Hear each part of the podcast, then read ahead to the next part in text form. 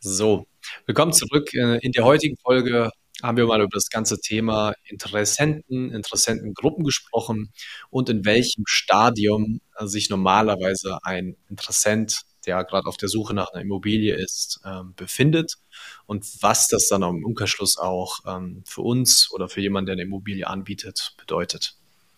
Genau, wir fokussieren uns hierbei auch nochmal auf die Mietinteressenten im gewerblichen Mietmarkt und ja, beleuchten mal nicht nur, dass es einen Interessenten, eine Interessentenart gibt, sondern dass wir es wirklich in Gruppen unterteilen und eben dahingehend die unterschiedlichen Interessen verfolgen. Und ja, ganz viel Spaß beim Reinhören. Wir sind gespannt, wie sie gefällt. Willkommen bei Gewerberaum, Ihr Insider-Podcast für Münchens Gewerbeimmobilien. Ob Eigentümer, Einzelhändler, Gastronom oder Unternehmer. Hier hören Sie Brancheninsights, exklusive Interviews mit Branchenexperten und Inhalte rund um Gewerbeimmobilien und Unternehmertum im Erdgeschoss. Der Blick hinter die Schaufenster. Präsentiert von Jill und Christian Blumenauer. So, willkommen zurück zu einer neuen Folge.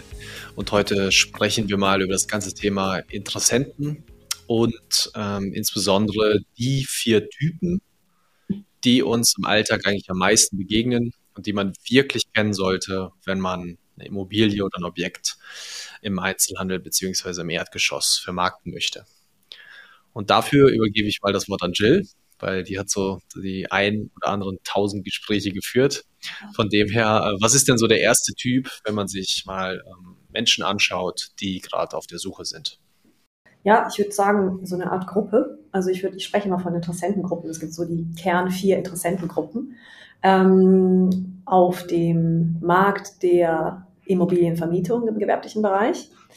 Der erste ist Personen, die aktiv suchen und auch Druck haben. Das heißt, sie haben entweder irgendeine Deadline zu erfüllen, bis wann sie eröffnet haben müssen, oder sie müssen gegebenenfalls aus ihrem Vertragsverhältnis raus ähm, oder sie müssen eben aus, aus welchen Gründen auch immer bis zu einem bestimmten Datum eine Immobilie gefunden haben.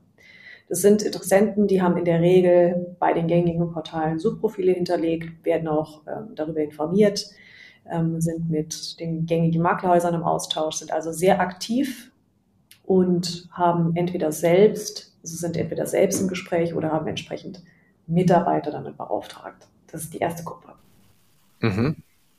Das heißt, Leute, die wirklich aktiv suchen mhm. und an einer sehr, sehr schnellen Entscheidung interessiert sind, äh, wo man auch in der Regel sehr schnell liefern muss, weil natürlich wahrscheinlich ähm, überall die Fühler ausgestreckt werden, wenn es entsprechend akut ist.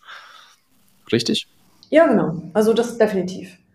Okay. Ähm, genau, die sind einfach auch sehr aktiv im, im Austausch. Das heißt, die, die kennen dann, wenn neue Immobilien, die zu ihren Suchkriterien passen, in den Markt kommen, kennen die die Immobilien in der Regel dann sofort. Sofort. Vorausgesetzt natürlich, sie sind veröffentlicht. Ja, genau. Aber wenn sie auch bei, bei den Maklerhäusern sind, also wenn sie bei mehreren Maklerhäusern sind, ist ja nie so gut, das ist immer ein anderes Thema, aber ähm, dann äh, wissen die oder kennen sie diese Immobilien auch relativ schnell.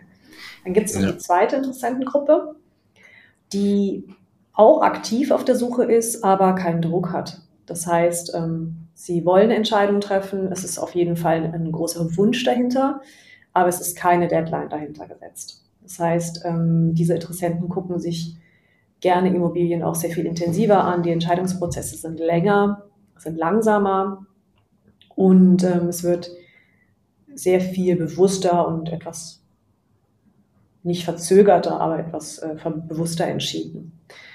Diese Interessenten sind auch sehr aktiv im Markt unterwegs und kennen in der Regel die Immobilien auch sehr schnell. Genau. Okay. So, das heißt, ähm, wenn wir uns die ersten zwei Gruppen anschauen, das sind ja sehr aktiv Suchende. Die einen mit etwas, sage ich mal, mehr Druck, weil es dort eben ähm, reale Fristen gibt, zum Beispiel, die eingehalten werden müssen.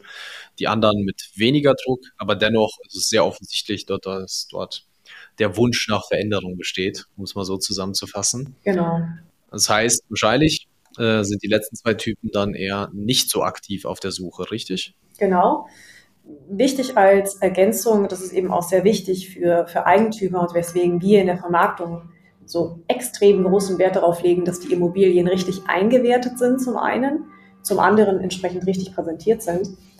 Die ersten zwei Gruppen, wenn man sich in der Vermarktungsstrategie dafür entscheidet, die Immobilien zu veröffentlichen, kennen die ersten zwei Gruppen die Immobilie innerhalb von 14 Tagen.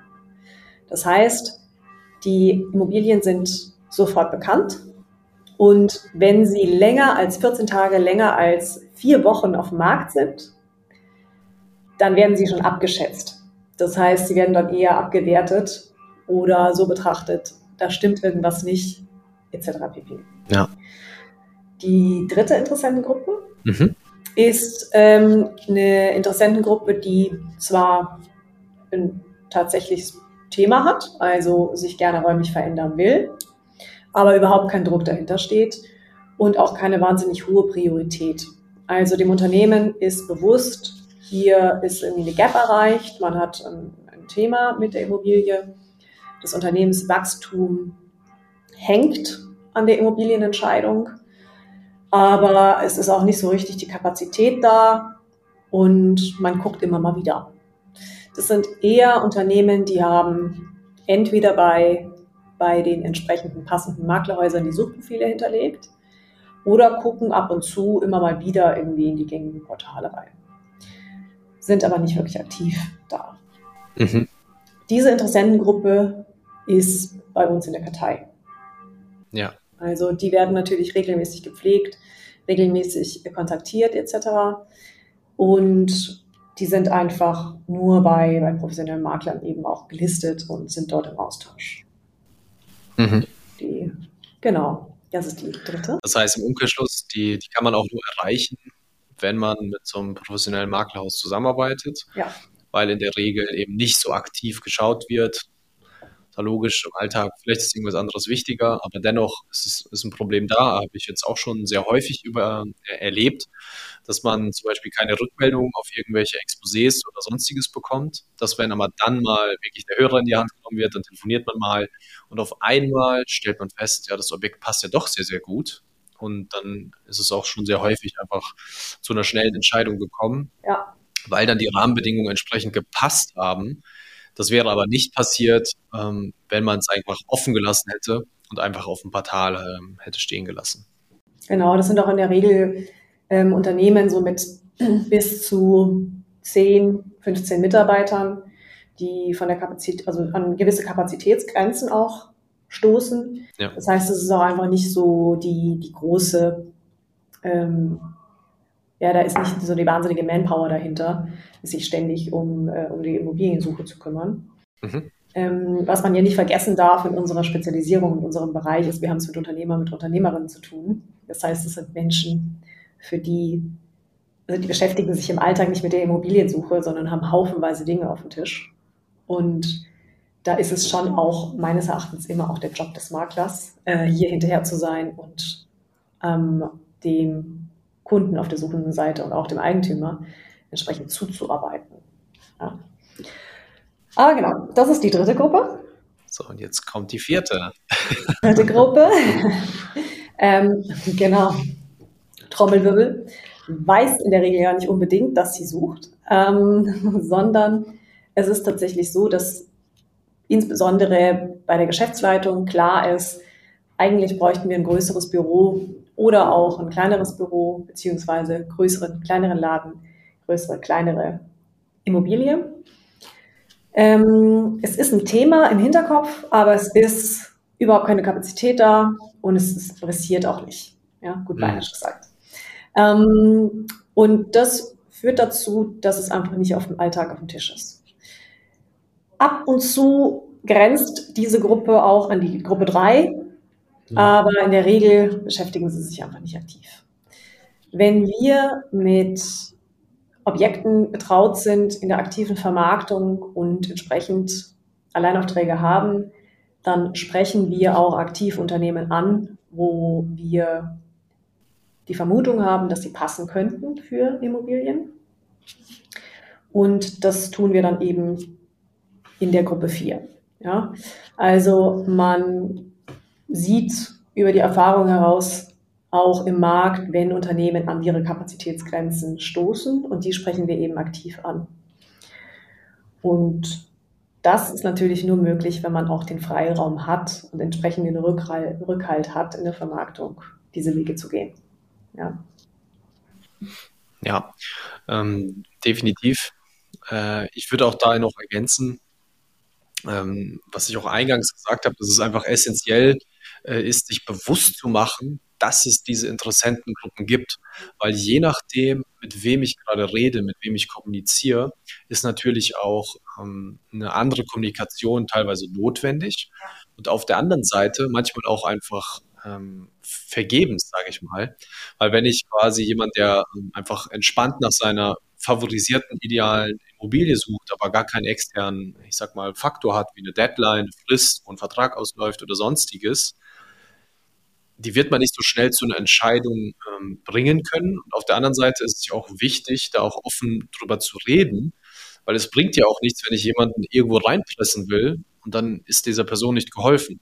Auf der anderen Seite jemand, der ähm, mal so nebenbei sucht und wir wissen aber, dass die offen für ein Gespräch ist, dann kann man ja immer mal wieder da den Kontakt suchen und auch Vorschläge machen, die passen könnten, ähm, ohne die Leute zu nerven. Weil man muss sich eben an die Gegebenheiten anpassen und auch das liefern, was, sage ich mal, aufgrund der Gruppe, der Situation entsprechend gefragt ist. Und wie wir das, sage ich mal, ähm, kombinieren mit einem Vermarktungsprozess, der einfach effektiv und elegant funktioniert. Was das genau heißt, ähm, das werden wir dann demnächst in der nächsten Folge wahrscheinlich erklären. Ähm, das war mir nochmal wichtig, das einmal zu erwähnen, weil darauf kommt es letztlich an. Die nicht nur diese Personengruppen zu kennen, sondern auch entsprechend Handlungen, Taten folgen zu lassen, nachdem man diese Informationen bekommen hat. Absolut. Das ist ähm, wunderbar ausgedrückt und eben aktiv und proaktiv mit diesen unterschiedlichen Interessentengruppen zu arbeiten. Ich hoffe, euch hat diese Folge gefallen und in der nächsten Folge gehen wir sehr gerne auch nochmal auf den aktiven Prozess ein und wie wir diese Informationsgrundlage quasi entsprechend reinsetzen. Und wenn euch die Folge gefallen hat, freuen wir uns über entsprechende Kommentare, Likes und positive Bewertungen. Und ja, viel Spaß beim Reinhören und bis zum nächsten Mal. Bis zum nächsten Mal. Das war eine weitere Folge von Gewerberaum, Ihrem Insider-Podcast für Gewerbeimmobilien in München. Bis zur nächsten Folge.